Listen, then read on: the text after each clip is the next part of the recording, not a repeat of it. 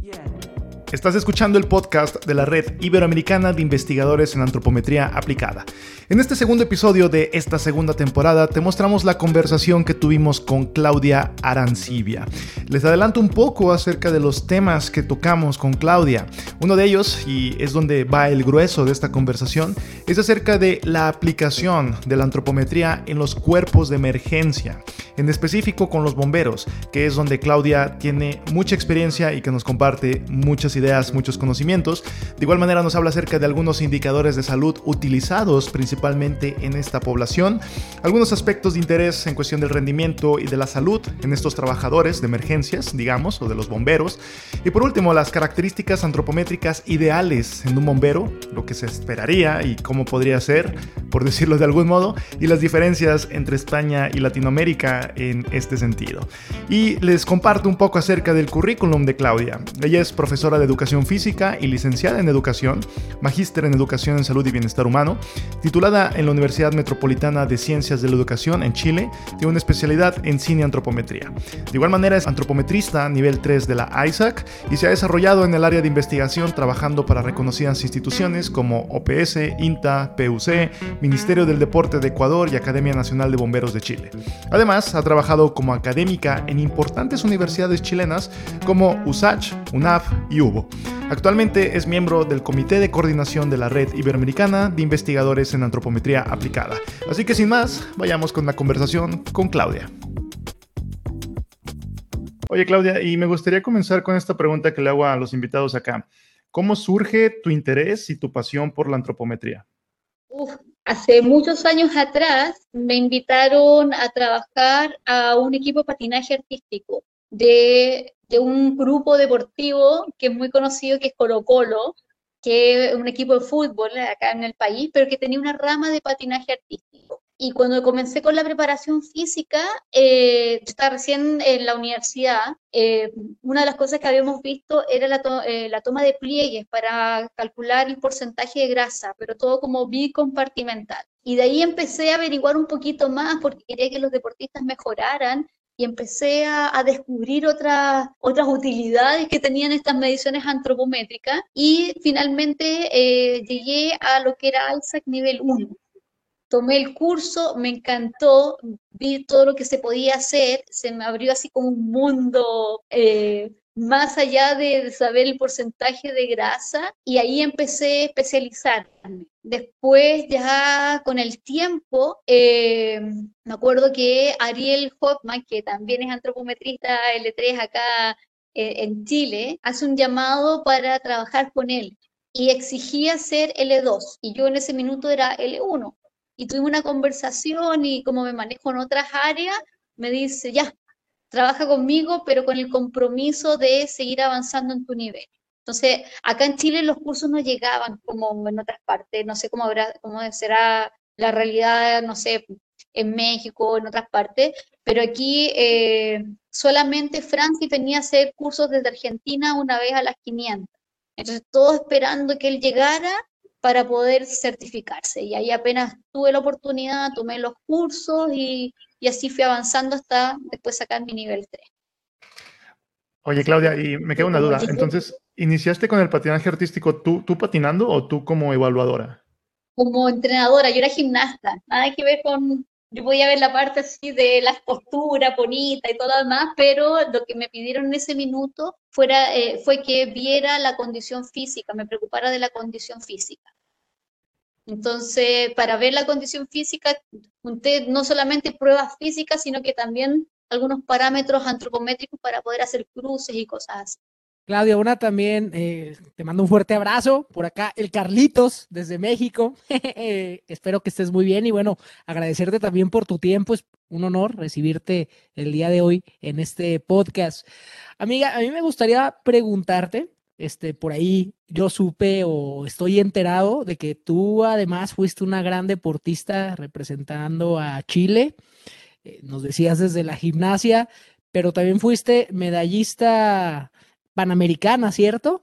Y, sudamericana. ¿En qué disciplina fue esto, Clau? Y quiero también preguntarte, aprovechando, si esa experiencia que tú tuviste como atleta en algún momento eh, también se relacionó en tu interés actual en la antropometría aplicada. Espera, antes de que conteste, eh, no tienes que hablar en pasado, Charlie. ¿eh? Aquí Fernando de España, por cierto. Eh, ella no fue, ella es actualmente. Ella es toda la razón. Por favor. Toda la razón. Ahora, sí, ahora sí puedes contestar. Ahora aclarando, ¿verdad? Sí. Mira, en el deporte yo partí con la gimnasia artística, pero simultáneamente competí en natación y en otras disciplinas. Y comencé también con el canotaje. Hacía canotaje, pero de lo que era el kayak olímpico. Y ya hace como cuatro o cinco años atrás me incorporé a una nueva disciplina que llegó acá al continente. Digo al continente porque eh, hago canotaje polinésico, que está de Isla Pascua, ¿no es cierto? Que es parte del territorio nacional, pero es insular. Eh, llega al continente esta disciplina y me gustó, me encantó y empecé a entrenar. Tuve la suerte de asistir a algunos campeonatos sudamericanos en Lima, donde salí medallista de bronce en la disciplina. Después, bueno, competí en Brasil, en Brasil no saqué medalla, y el año 2019, que fue el Panamericano, el primer Panamericano que se hizo, que se hizo en Rapa Nui, en Isla de Pascua, también fui medallista de bronce. Y ahora me estoy preparando para el Panamericano que es acá en Chile, en, va a ser en noviembre de este año, en Coquimbo, por eso estoy en, en Coquimbo en este minuto, porque estamos en la organización del Panamericano, eh, nos estamos preparando. Y este fin de semana me voy a Constitución, que es otra parte de que está en el sur de Chile, a competir en el selectivo para clasificar al Mundial de Sprint de esa modalidad. Así que sigo compitiendo. Aparte, compito en lo que es acceso por cuerda, ya todo lo que es trabajo vertical y en este minuto soy la campeona nacional de acceso por cuerda y me voy a Bélgica en septiembre a competir con el equipo de Green, en el Green Day, con un equipo de bomberos a competir por allá. Eh, muy interesante toda esa trayectoria que has tenido activamente entonces como deportista y en algún punto, eh, ¿cómo se ha relacionado la antropometría a esta práctica deportiva que ¿Se ha relacionado? A esta práctica, eh, yo, mira, estuve haciendo un estudio antropométrico que fue bien simpático, todo el, enlace, cómo se cruzaron las cosas, para detectar riesgo cardiovascular en bomberos. Tú sabes que yo soy bombero acá en mi país. Entonces, que hicimos el levantamiento de lo que es la región metropolitana y de ahí pasamos a la quinta región. E Isla Pascua pertenece a la quinta región desde el punto de vista administrativo. Y me tocó irme de vacaciones a Isla Pascua y yo dije, ah, aprovechando que voy para allá, voy a ir a medir a las topísimas en canotaje polinésico y me llevé, bueno, tenía que medir a los bomberos de Isla Pascua, que eran dos bomberos que tenía que hacer para el estudio que estábamos haciendo, al final los terminé midiendo todos y dije voy a, contactarme con el equipo femenino de allá y las voy a medir para ver cuáles son los parámetros antropométricos de la disciplina, ya que este es un deporte ancestral y ellos lo practican desde los cinco años en adelante. Entonces yo dije, para sacar más o menos un, un parámetro de, del biotipo de las remadoras, de, de, las niñas que hacen canotaje polinésico. Y ahí tuve la suerte, me contacté con el equipo de Isla Pascua, las medí, eh, en lo personal no era lo que yo esperaba de mediciones, porque me imaginaba así la Pascua como lo que uno ve en las imágenes de las niñas bailando en Pascuense con una figura, pero increíble, y en realidad las chicas que reman, y los que reman son súper gruesos, son como más, como la película de Moana, ¿no es cierto? Donde sale... Entonces fue así como, oh, no es lo que yo esperaba. Maui, sí, como Maui, así, eh, de los que están remando. Ya no se dan todos los casos, pero en ese minuto, incluso el que tiene como el récord y todo, era como Maui. Y yo decía, oh, yo me imaginaba deportista así, eh, porcentaje de masa muscular elevado, bajo porcentaje de grasa, y en realidad no fue, no fue lo que encontré. Oye, Clau, te saludo aquí desde, México, Gisela. Perdón, Charlie, que te interrumpa, pero no me, no me contengo ya para externarte primero mi admiración porque eres una mujer súper completa, o sea, no solo nutricionista, bombero, atleta olímpico, o sea, es un personaje gigante el que tenemos hoy aquí. Y la verdad sí quisiera hacerte una pregunta. Tú, por ejemplo, tienes como muy, muy claro en el tema profesional la aplicación de la antropometría no solamente para la detección de talentos en el deporte, crecimiento y desarrollo, todas estas aplicaciones que vemos en el deporte, Me gustaría que, como escarbar un poquito más, porque sí me llama mucho la atención, ¿cómo lo aplicas ya en tema, por ejemplo, de con los bomberos? O sea, ¿con qué propósito se, se hizo ese análisis de, me imagino, su composición corporal, proporciones, etcétera, ¿no? Eh, dice, primero aclarar, no soy nutricionista, soy profesora de educación física. Perdóname, Clau. Tengo, tengo, un diplomado en nutrición, pero no soy nutricionista. ¿ya? Y con respecto a bomberos, eh, surge todo porque en Chile la primera causa de muerte de bomberos son los infartos. ¿ya? En un momento que los bomberos se quemaban. Entonces la Academia Nacional de Bomberos estableció de que todos los bomberos tenemos que tener un equipo normado, ¿no es cierto?, para llegar al incendio. De ahí ya el bombero no se quemaba, pero se quemaban las vías aéreas. Y la primera causa de muerte era por quemarse las vías aéreas. Entonces ahí salió una nueva como orden de que tú no puedes ingresar si no entras con el equipo de respiración autocontenido. Entonces ya el bombero no se moría por quemado ni por quemaduras en la vía aérea, pero se están muriendo de infartos. Y ahí surge este, esta propuesta. En un comienzo, eh, la academia me contacta y me dice, queremos ver el perfil antropométrico del bombero. Y yo le digo, ¿de qué te sirve saber el perfil antropométrico si es visual que ya están todos, son gorditos y grasosos. Eh, vamos un poco más allá y hagamos un cruce. E hicimos este levantamiento de riesgo cardiovascular donde evaluamos a 580 bomberos de la región metropolitana, de diferentes cuerpos de bomberos, diferentes compañías, una muestra representativa de estas compañías y con rango de edad de los 18 hasta los 60 años, que es la edad operativa de los bomberos acá.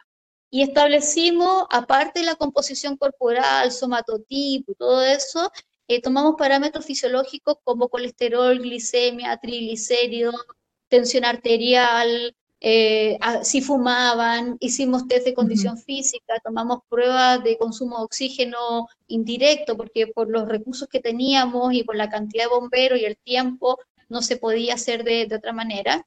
Eh, y ahí hicimos el cruce completo, Lamentablemente llegamos al resultado de que en promedio los bomberos de Chile tienen cinco factores de riesgo. Y eso es muy elevado, muy elevado. Los bomberos en Chile somos todos voluntarios. Ya tenemos una malla, tenemos que estudiar, tenemos una malla curricular, ¿no es cierto?, donde tenemos los cursos de capacitación y, y partes con bombero inicial, después un bombero profesional, o sea, bombero operativo y después un bombero profesional. Y es una malla súper exigente pero nos preocupamos más de la academia, del conocimiento, que de nosotros mismos. Entonces, eh, hay un cambio radical. De hecho, elaboré un manual de salud y actividad física para bomberos, donde se daban las recomendaciones cómo hacer una autoevaluación cada uno con ciertos parámetros cuando hacen actividad física, cómo ir chequeando esa actividad física, eh, los rangos de, exigencia que se le estaban dando a los bomberos, etcétera, como una primera instancia. Tengo todavía pendiente un segundo manual que es de eh, eh, acondicionamiento físico para bomberos. Ya está prácticamente listo eh, son pruebas, o sea, son ejercicios que fueron seleccionados específicamente para las diferentes labores que, que cumple bombero y que vienen con, aparte de los ejercicios, vienen después como con recomendaciones de pautas de entrenamiento. Y eso todavía estoy trabajando en eso, porque ahí nos pidió pandemia, nos pidió un montón de cosas, entre medio también en 2000 17 muchos incendios forestales donde estuvimos, pero con, bueno, Valparaíso, que Fernando tuvo la suerte de conocerlo, se quemaron cerros completos, casas completas, o sea, sectores habitacionales completos, eh, que fue bien trágico todo, todo eso que ocurrió. Entonces, eh, ¿qué pasó ahí? Que muchos recursos se destinaron a otras áreas, pero se sigue trabajando, está, estamos avanzando en eso. Ok. Oye, Clau, me surgen algunas dudas de lo que comentas. Eh, en su mapa de formación como bomberos, entonces no incluye esta preparación física. No. Y estamos tratando de, que se vaya, queda, queda a disposición de cada cuerpo bombero, de cada compañía. Ahora, por reglamento, después de toda esta intervención que hicimos, eh, cada vez que tú haces academia, tienes que hacer, entre comillas, como un calentamiento previo al bombero. ¿Qué quiere decir? Que tiene un componente de, de actividad física, pero eh, no es obligatorio de que todas las semanas estén entrenando. Pero queremos llegar a eso, queremos llegar a que el bombero para estar operativo tenga un examen físico, una prueba física que rendir, y si no pasa, tiene seis meses para ponerse en forma para quedar operativo. Pero ahí ya hay muchas cosas entre medio porque, como te digo, somos voluntarios eh, y cada bombero es autónomo. De hecho, justo en este cuerpo estamos conversando hace unos minutitos de, de, la autonomía que tenían y que depende de como el, el, la oficialidad de turno, qué importancia le da la física. Ok. Oye, y sobre los indicadores que mencionaste de salud en los hallazgos que tuviste de, tu investigación, ¿cuáles eran como los más relevantes? O sea, bueno, que, impactaban. Bueno, aparte el sobrepeso y los altos porcentajes de grasa y bajo desarrollo muscular, eh, eh, nos basamos en varios estudios internacionales y uno de esos fue un estudio que se hizo en España de los infartos que habían tenido los bomberos españoles y hablaban de que eh, aquellos bomberos que habían tenido infarto tenían un consumo de oxígeno inferior a 42 ml kilogramos minuto. ¿Qué ocurrió? Que nos llevamos la triste realidad acá de que muy pocos bomberos de los evaluados superaban esos parámetros. Otro, otro hallazgo importante que tuvimos eh, fue la cantidad de bomberos con hipertensión. Eh, nosotros no, somos, no éramos un equipo médico, ¿ya? Entonces lo que hacíamos era, bueno, teníamos un protocolo de medir tensión arterial, brazo derecho, brazo izquierdo, era eh, tres veces en cada brazo, todo un protocolo. Eh, y empezamos a evaluar y había bomberos que, no sé, tenían 170 con 110 y nosotros decíamos, a ver, vamos a esperar el tiempo y no bajaban de eso lo derivábamos al centro asistencial y tenían, terminaban con un diagnóstico de hipertensión. Eh, y ellos, como la hipertensión es una enfermedad silenciosa, no se habían percatado que eran hipertensos. O sea, les podía dar el infarto en cualquier minuto, el derrame cerebral en cualquier minuto. Y gracias al estudio que hicimos, fue así como usted vaya, y lo fuimos derivando, vaya al nutricionista, vaya al médico, vaya a hacerse este chequeo, porque como no somos médicos, el, equipo no estaba conformado por ningún médico, no podíamos diagnosticar, pero sí podíamos hacer una detección y, al, dar ese como alerta al bombero para que se fuera el especialista. Parte de tu planteamiento, me imagino, como para ahora sí que salir a, a pues hacer la labor de rescate y todo, me imagino que sí es como que tener un perfil, ¿no? Un indicador en verde, ¿no? Que, no ponga en riesgo la propia vida de la persona que va a ir a auxiliar.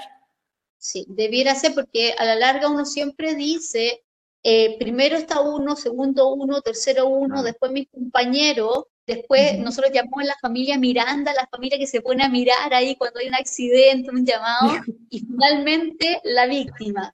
¿Ya? Es, cruel decirlo, pero es verdad. Pero lo que yo siempre trato de recalcar en el bombero es que el primero uno parte desde el minuto que yo me levanté en la mañana, no parte desde el minuto que yo me subo al carro, ¿ya? Entonces va en la alimentación, va en la actividad física, es eh, llevar estilos de vida saludables, eh, el consumo, por ejemplo, de tabaco.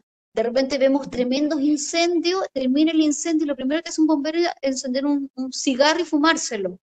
Y yo le digo, pero no te basta con todo el humo que hay y sigues fumando. Y me dice, es que los nervios, es que el estrés, es que busca otra forma de, de, de botar los nervios y el estrés, pero no te sigas contaminando tus pulmones.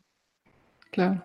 Oye, Clau, perdón, es que eh, tengo muchas dudas y la verdad es que sí, eh, alguna vez me invitaron a una planta armadora a evaluar como las características antropométricas, porque resulta que les había llegado una máquina, eran para ensamblar como las fascias de los coches. Entonces como que tenían como un problemas este, y querían como que analizar de dónde venían los problemas. Entonces, pues sí, analizar un poquito como la antropometría de los operadores.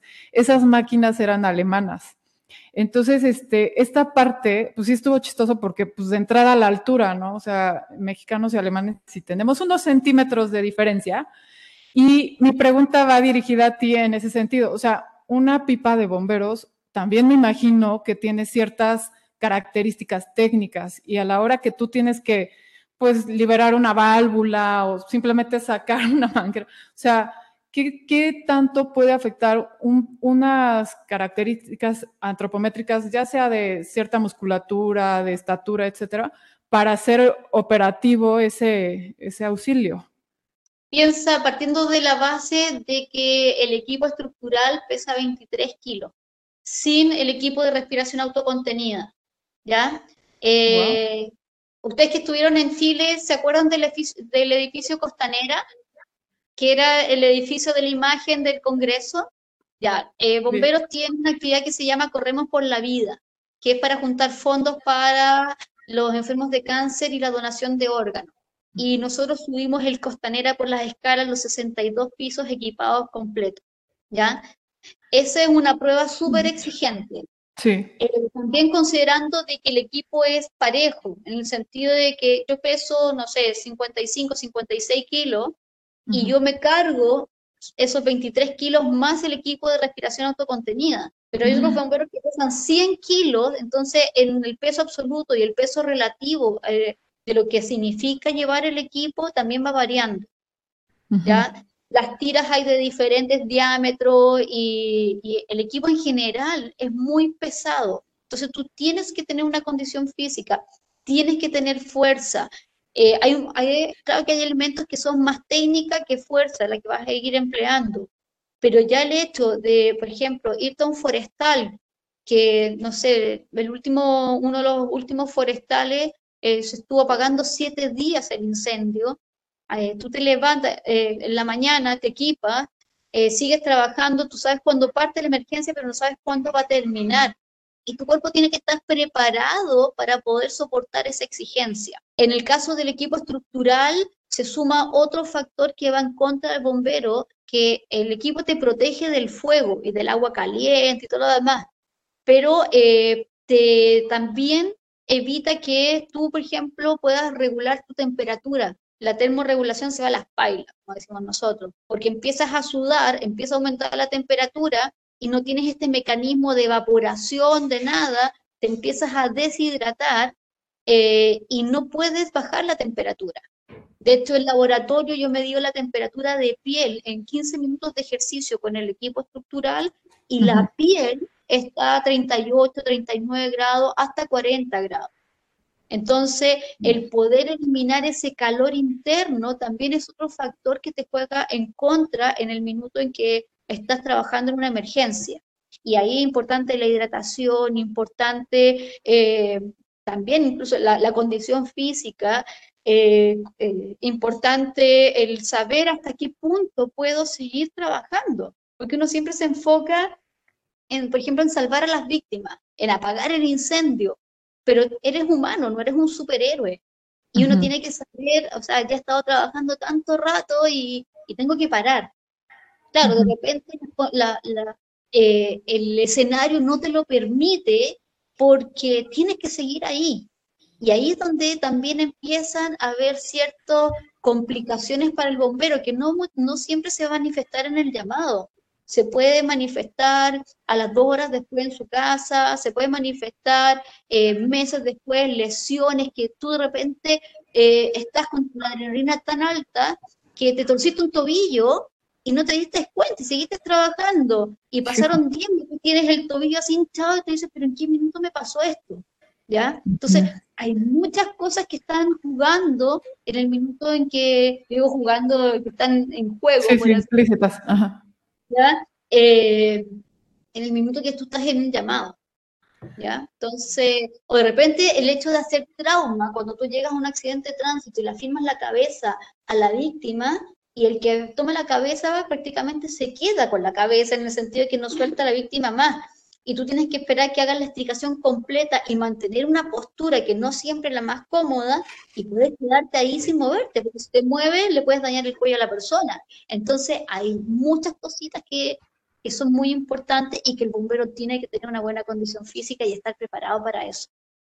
Oye, Claudia, eh, ahora que mencionas todo esto, se me vienen a la, mente algunas cosas que ahorita te comparto y, alineado a una pregunta subsecuente, pero bueno, eh, por ejemplo, en los deportes, ahorita regresamos a los bomberos, pero por ejemplo en los deportes, pues eh, se sabe, ¿no? Que en el alto rendimiento las personas que lanzan objetos externos suelen ser personas muy corpulentas. Con, una masa corporal muy elevada, este, diámetros muy elevados, etcétera.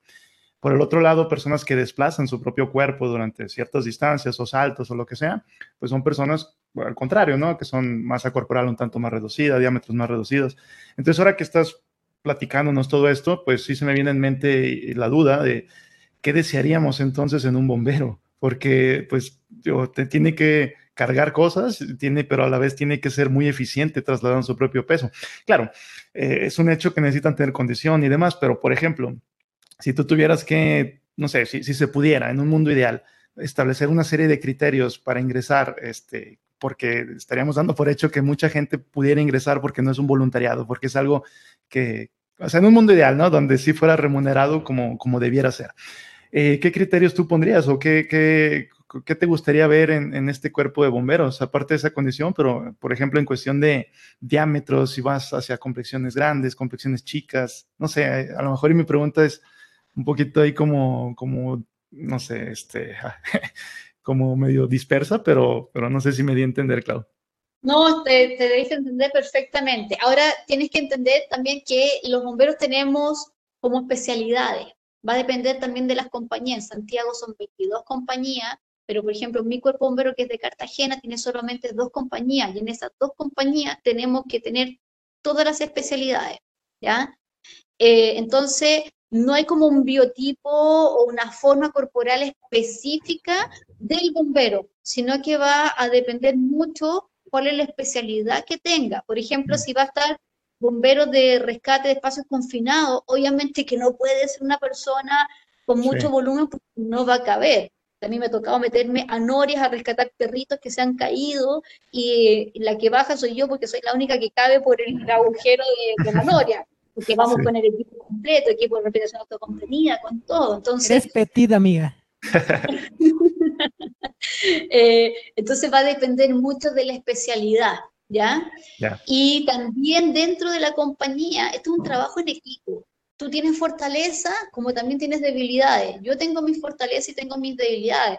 A lo mejor, claro, yo tengo fuerza porque entreno y todo lo demás, pero no tengo la misma fuerza que va a tener un bombero que pese 150 kilos en levantar un equipo que es mucho más pesado y que, no sé, que pesa casi lo que peso yo, no sé, ¿ya?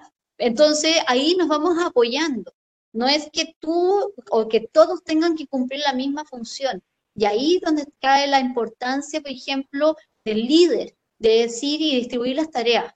Tú vas a hacer esto, tú vas a hacer esto otro. A mí me ha tocado meterme en vehículos, hacer trauma y, estar ahí en posiciones como súper eh, complicadas, pero tengo la facilidad, tengo la elasticidad, tengo eh, esto que, me ayuda como en otras ocasiones le ha tocado a otros bomberos estar ocupando ese espacio porque es lo que se necesitaba para, para esa tarea. Entonces, eh, como te digo, no hay como un, solo biotipo del bombero. Sí, desde lo, de, lo que yo veo, eh, el porcentaje de grasa tiene que disminuir y aumentar la masa muscular. Es un factor de protección el aumento de la masa muscular para todo, pero la masa muscular optimizada, no maximizada. No me sirve tener un Ronnie Coleman ahí de bombero, que va a poder mover, ¿ya? Pero sí necesito un bombero que sea capaz de cargar el peso del equipo, que pueda y que tenga una resistencia también, como te digo, tú sabes cuándo sales al llamado, pero no sabes cuándo vas a terminar. Y tú tienes que estar todo el llamado. E, en ese sentido, Claudia, tú que has estado bastante en España, sabes que aquí son profesionales los bomberos y, y es un puesto súper, súper cotizado y el que tiene las pruebas físicas más exigentes. O sea, no hay otro cuerpo eh, de funcionarios públicos que tenga unas pruebas físicas tan exigentes como los bomberos. Y se presenta muchísima gente y es súper difícil acceder Y muchas veces lo que marca la diferencia son, son las pruebas físicas. En ese sentido sería interesante eh, medirlos, ¿no? Cuando vengas por aquí, eh, hacemos las gestiones para que mida al cuerpo de bomberos. Yo tengo unos cuantos amigos bomberos, todos muy fuertes. Y, la verdad es que reúnen esas condiciones, ¿no? De, que son muy completos, son capaces de, subir una cuerda con, mucha facilidad, pero corren muy rápido o, lanzan objetos con. Pues bueno, son prácticamente lo que habéis dicho, son superhéroes realmente. Em, bueno, Claudia, y volviendo un poco a la antropometría, me gustaría saber ¿Qué mediste? ¿Qué le mediste a los bomberos? ¿Por qué seleccionaste? ¿Qué, variables seleccionaste? Y, por qué, no? Porque, bueno, al final tenemos muchas cosas que medir y hay que seleccionar unas pocas porque el tiempo es limitado, ¿no? Entonces, sí, me gustaría saber qué, seleccionaste y también las variables derivadas que calculaste. Bueno, eh, hicimos con el PETA compartimental, ya eh, determinamos el somatotipo del bombero y una de las cosas que a mí me interesó también el índice músculo óseo, porque también es importante saber hasta qué punto yo puedo desarrollar la masa muscular en relación a la estructura que tenga cada bombero. Entonces, esos fueron parámetros y también vimos parámetros de salud, perímetro de cintura, perímetro, eh, bueno, índice de conicidad, vimos también eh, como para poder hacer el cruce con lo que era colesterol, glicemia, triglicéridos, y la presión arterial. Entonces, eso fue más que nada el, cruce que hicimos con, con, todo. Como tenía el tiempo y tenía el equipo completo de investigación, eh, la forma en que lo hicimos para que hubiese menos error fue, por ejemplo, que un grupo se dedicaba solamente a medir eh, el pliegue, ¿ya? Otro solo diámetro, otro solo perímetro, otro solo longitudes, ¿ya? y medimos todos los parámetros que podíamos. ¿Por qué? Porque yo siempre tengo la, visión de que, claro, voy a tomar solamente para este análisis estos factores, pero después pasa el tiempo y uno dice, oh, no medí esto, y ya no puedo tener esa muestra, entonces aprovecho medir todo, están los valores guardados hasta que se me ocurra decir, ya, el bombero que tiene el brazo de longitud tanto es el que va a pidonear porque va a llegar más, no sé, eh, de repente se me va a meter algo en la cabeza, pero ya tengo el, valor medido, ¿ya? Entonces hicimos todas las mediciones antropométricas, pero para efecto del estudio, pentacompartimental, eh, todo lo que es somatotipo, eh, no saqué proporcionalidades porque no, no era el tema en ese minuto, pero también sería interesante hacer una proporción, por ejemplo, no sé, el equipo Luca, que es un equipo determinado, o, las tablas, la manipulación de la tabla, eh, la altura, hay muchas cosas que, después uno por proporcionalidad podría sacar otros, otros parámetros, pero eso fue lo que me, me di el, el enfoque principal. Me parece a mí totalmente interesante lo que comentas, Clau. Sobre todo, no sé si tengas conocimiento de algún estudio, por ejemplo, que haya evaluado la relación entre, por un lado, la composición corporal y el rendimiento, por ejemplo, de los bomberos ya en tareas específicas, ¿no? De pronto incluso hasta hacer una batería de pruebas simuladas de apagar un incendio. Se me hace tan interesante lo que has comentado porque, por ejemplo, hablabas de cuestiones fisiológicas como la termorregulación, ¿no? Esta capacidad que tenemos los seres humanos de mantener una temperatura central constante, pero que a final de cuentas varía y se ha demostrado ya eh, a través de la composición corporal, ¿no? Debido a que si tenemos una mayor grasa, una mayor cantidad de masa grasa o adiposa, pues esa termorregulación es mucho más compleja, más difícil, lo cual nos llevaría quizás a, a, poder tener la hipótesis, ¿no? De que una menor masa grasa y una mayor masa muscular les ayudaría o les facilitaría la tarea durante la labor de, de estar eh, pues ahí pleno en el incendio. ¿Sabes si alguien haya hecho algo, algo, al respecto? Este, y te gustaría ir más allá, porque como bien dices, tiene los datos antropométricos, pero por otro lado están las tareas, ¿no? Que son, como dices tú, bien específicas, ¿no? En el momento ahí de acción. Sí, eh, no tengo conocimiento de que haya, se haya desarrollado ese estudio. Eh, sí hay varias cosas que yo tengo como pendientes de, que me gustaría desarrollar, y no solamente con bomberos en mi país, De hecho, estoy pensando en mi cabeza cómo estructurar eh, un, un, estudio de bombero y cáncer, ¿ya? Porque eh, uno de, también de los problemas que tiene bombero es la exposición con ciertos elementos. Eh, que son tóxicos para el organismo y la, la exposición prolongada hay muchos bomberos que después de 20 años, yo llevo más de 20 años de bombero, pero hay bomberos que después de los 20 años han generado cáncer y no se asocia al trabajo bomberil, pero está muy, está muy estrechamente ligado al trabajo bomberil. Y sobre todo hoy en día que las tecnologías de construcción, por ejemplo, han ido cambiando, ya no es madera, no es cemento, sino que se están eh, incorporando muchos elementos que son derivados del petróleo, que liberan ciertas sustancias químicas y también eso va incidiendo en la salud de los bomberos. ¿ya? Ahora, ¿cómo lo voy a asociar con parámetros antropométricos? Eh, porque no puedo hacer un estudio retroactivo de, la composición corporal del bombero, no sé que se haya sacado las fotos todos los años, todos los meses, o empezar a, jugar con algunos parámetros, eh, es como medio complicado. Pero son cosas que, quiero seguir trabajando con los bomberos y que me, parece súper importante el aporte que uno puede hacer desde, desde el campo de acción de uno. Yo me imagino incluso, no sé, yo me ofrezco a ayudar. Imagínate estarles monitoreando la temperatura poniéndoles una tarea simulada, crear un incendio controlado, estar viendo esa variación y relacionarlo, como te decía, ese tipo de tareas ya muy específicas, un incendio simulado al tema de la composición corporal, ¿no? Cómo afecta y ver si a lo mejor los que hicieron mejor las tareas de pronto tienen una composición corporal específica. Este, que, es muy, interesante porque son muchas las variables, ¿no? Que, entran en juego desde la adrenalina, la propia fisiología, la termorregulación, la capacidad de desplazamiento, como bien decía Miguel, de levantar objetos pesados, de llevar 25 kilos y transportarlos, subir o bajar escaleras. Híjole, creo que tienes un cóctel bien interesante, Clau, y seguro te se te estarán ocurriendo nuevas ideas. Estoy totalmente eh, seguro de ello. Sí, no, de hecho nosotros cuando eh, planteamos el, manual de acondicionamiento físico, yo probé todos los ejercicios en el laboratorio, con equipo y sin equipo, y fuimos midiendo temperatura. No tengo el equipo para medir temperatura central, así como el, para como hacer una publicación. ¿Correctal? Ah, sí, imagínate. es la más bonita, ¿o no, Fer?